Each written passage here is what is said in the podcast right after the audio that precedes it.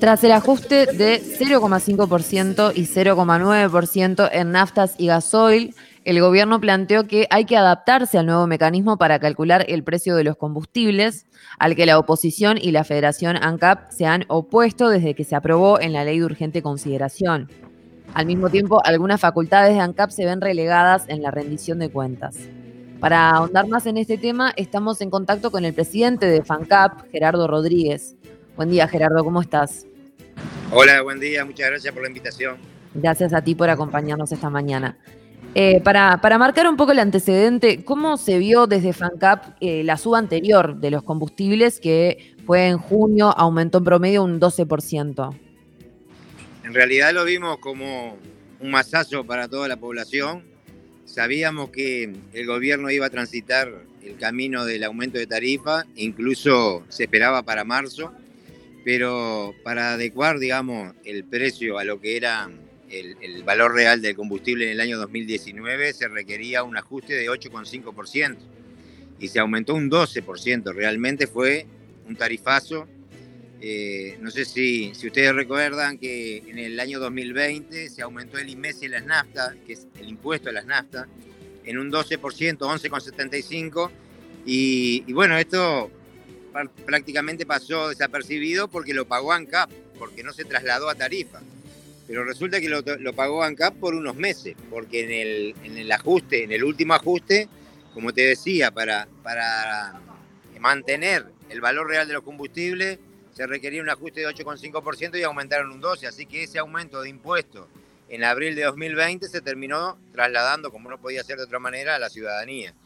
y, además además de ser un tarifazo, también es un impuestazo, porque si bien ANCAP está en un momento este, complejo de desequilibrio económico, por otras muchas razones que es responsable el gobierno, cuando el aumento este de 12% va una parte para ANCAP, pero también aumenta 12% la recaudación por IVA al gasoil y al supergas. Quiere decir que se aumenta la recaudación, digamos, que va a rentas generales este, por esa vía. Por lo tanto, no solo hay un, aumento de combustible, sino también de impuestos en lo que tiene que ver con la recaudación.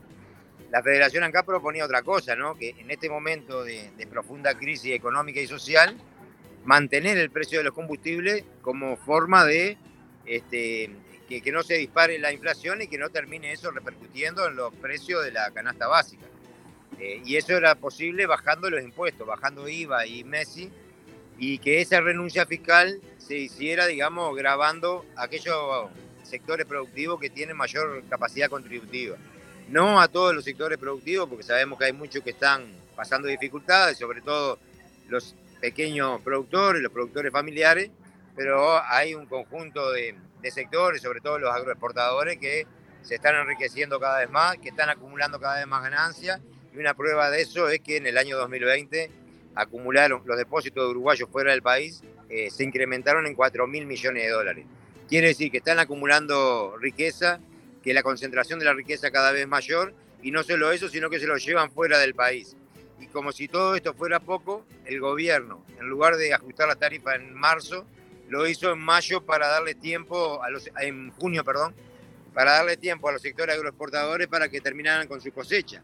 Así que esta, estos sectores, el 1% de la población, que se está enriqueciendo en un momento en que 50.000 uruguayos están comiendo en ollas populares, hay 250.000 desempleados y 80.000 trabajadores están en el seguro de paro, mientras eso sucede, el 1% de la población, el que, los, el que el presidente de la República los llama Maya Oro, acumulan riqueza y se la llevan fuera del país. Por lo tanto, se está dando una, una profunda situación de injusticia social. ¿no?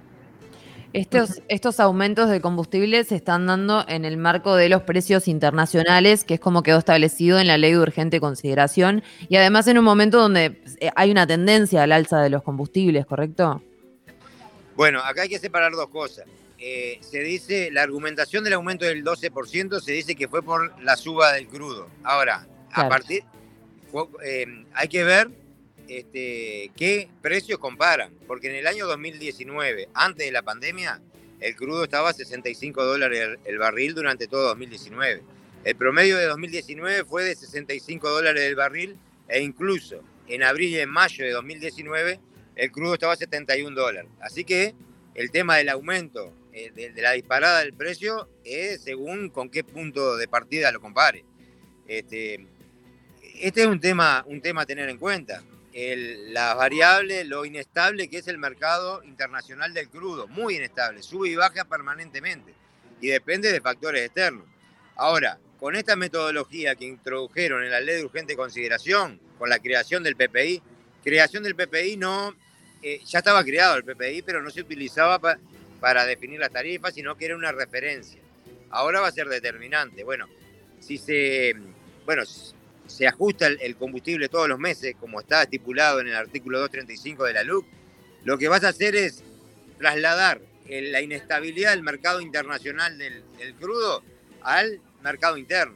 ¿Qué quiero decir con esto? Que cuando suba el combustible, los formadores de precios en el mercado interno, los que los vendedores, vendedores de, fruta, de hortalizas, lo que, de, no sé, todos todo los que venden en el mercado interno van a tender a subir el precio.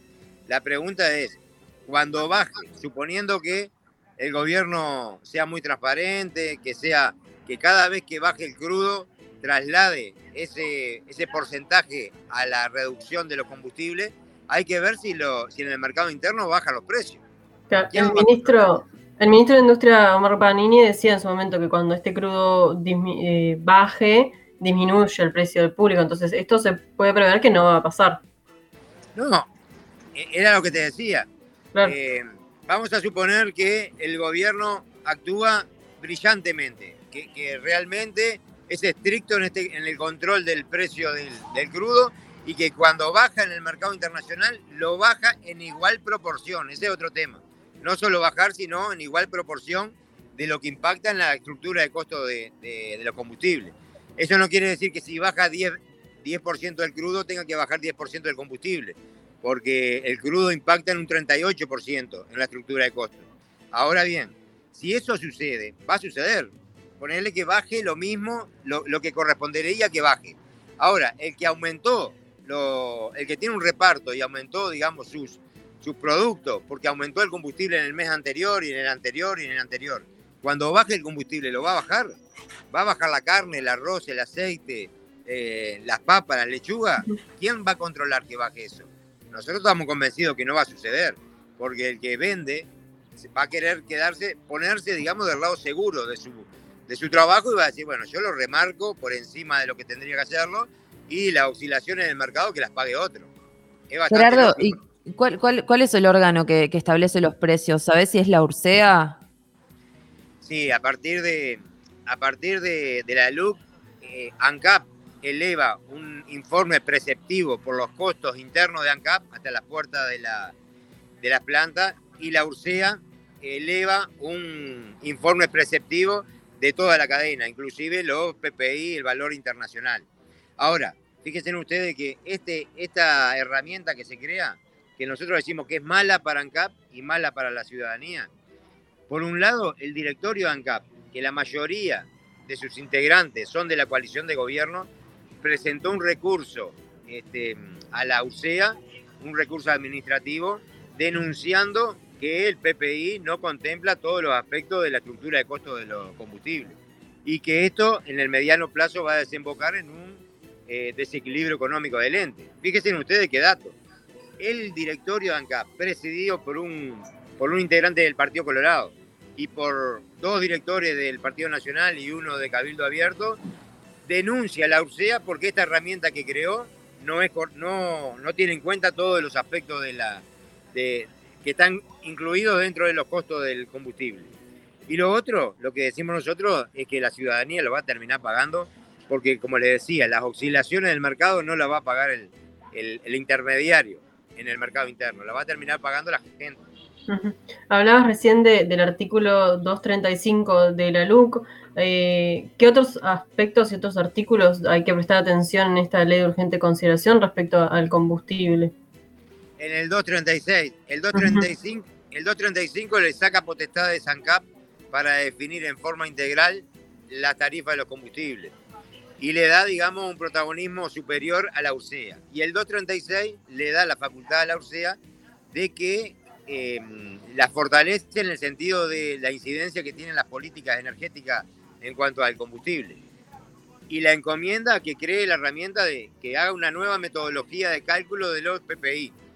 En el PPI, em, hablándolo en otro, en un, en un idioma más llano, es trasladar lo que costaría en el mercado internacional, traer los combustibles, importarlo, ingresarlo en Uruguay y venderlo. ¿Qué es lo que pasaba hasta ahora? Eh, los entes autónomos, y en este caso ANCAP, tiene una pata muy importante social y productiva. en la tarifa eh, se asienta sobre tres pilares fundamentales. El costo del petróleo, que ahí nosotros no tenemos incidencia, pues somos tomadores de precios. Eh, costo de petróleo que incluye el barril y el tipo de cambio, ¿no? el, costo del el valor del, del dólar. La otra pata son los impuestos muy altos en el Uruguay, porque se justifica, digamos, por la para, para mantener, para sostener lo que es el desarrollo de la vivienda, la educación, la salud y la seguridad social. Y el tercer, la tercer pata es el rol social y productivo del ente. ¿A qué me refiero? A que los precios de los combustibles no obedecen a este, un proceso productivo, sino que es una decisión política. Y en esa decisión política está trascendida por la ideología.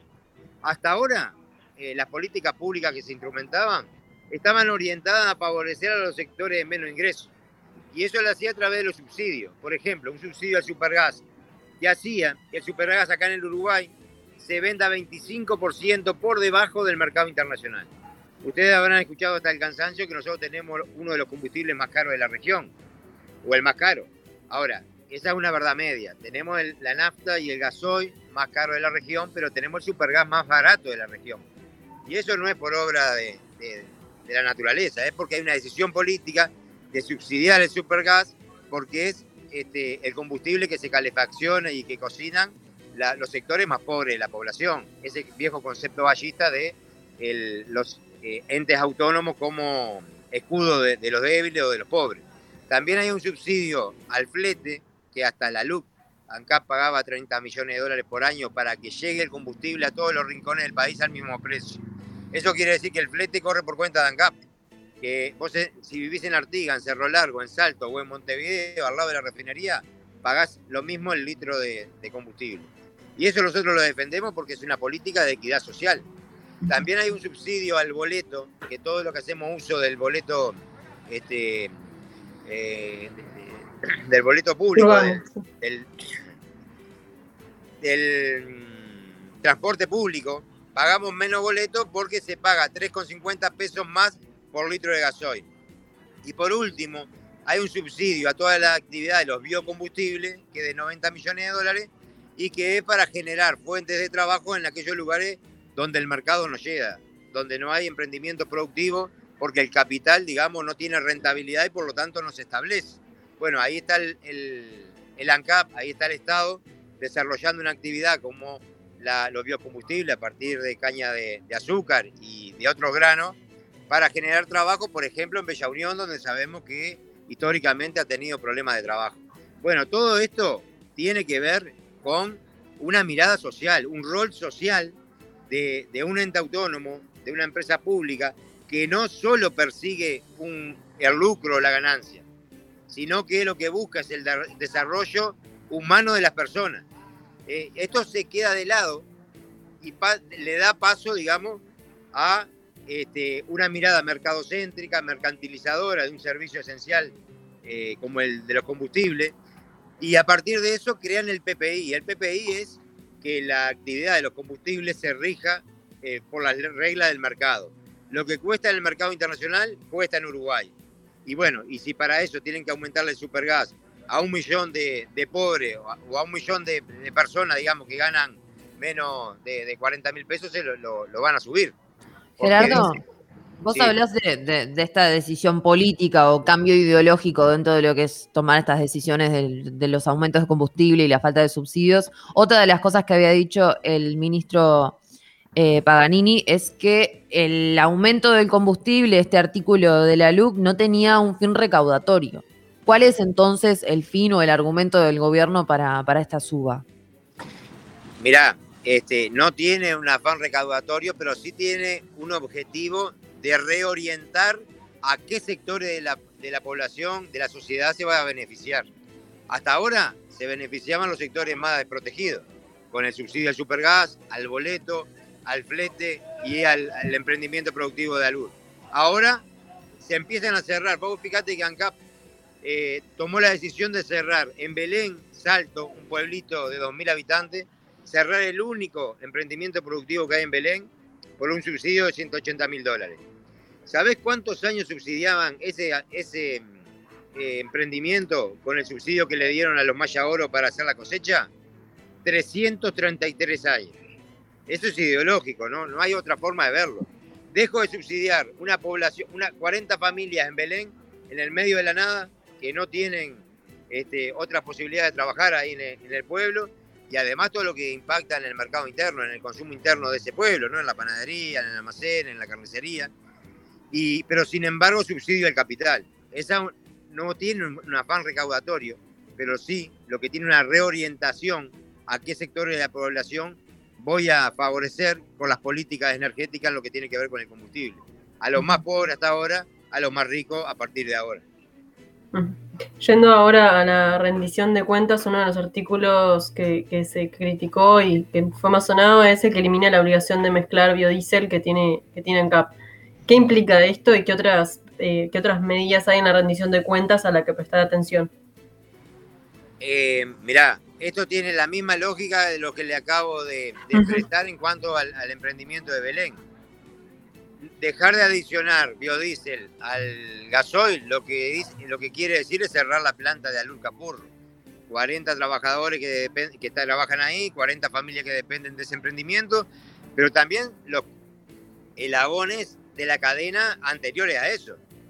En Cousa, por ejemplo, se muele el grano para que vaya, para que sea el insumo de lo que, de Alur. Bueno, todos los trabajadores que trabajan en Cousa, dedicados, digamos, a esa tarea, van a ir al seguro de paro en primera instancia y después lo van a echar.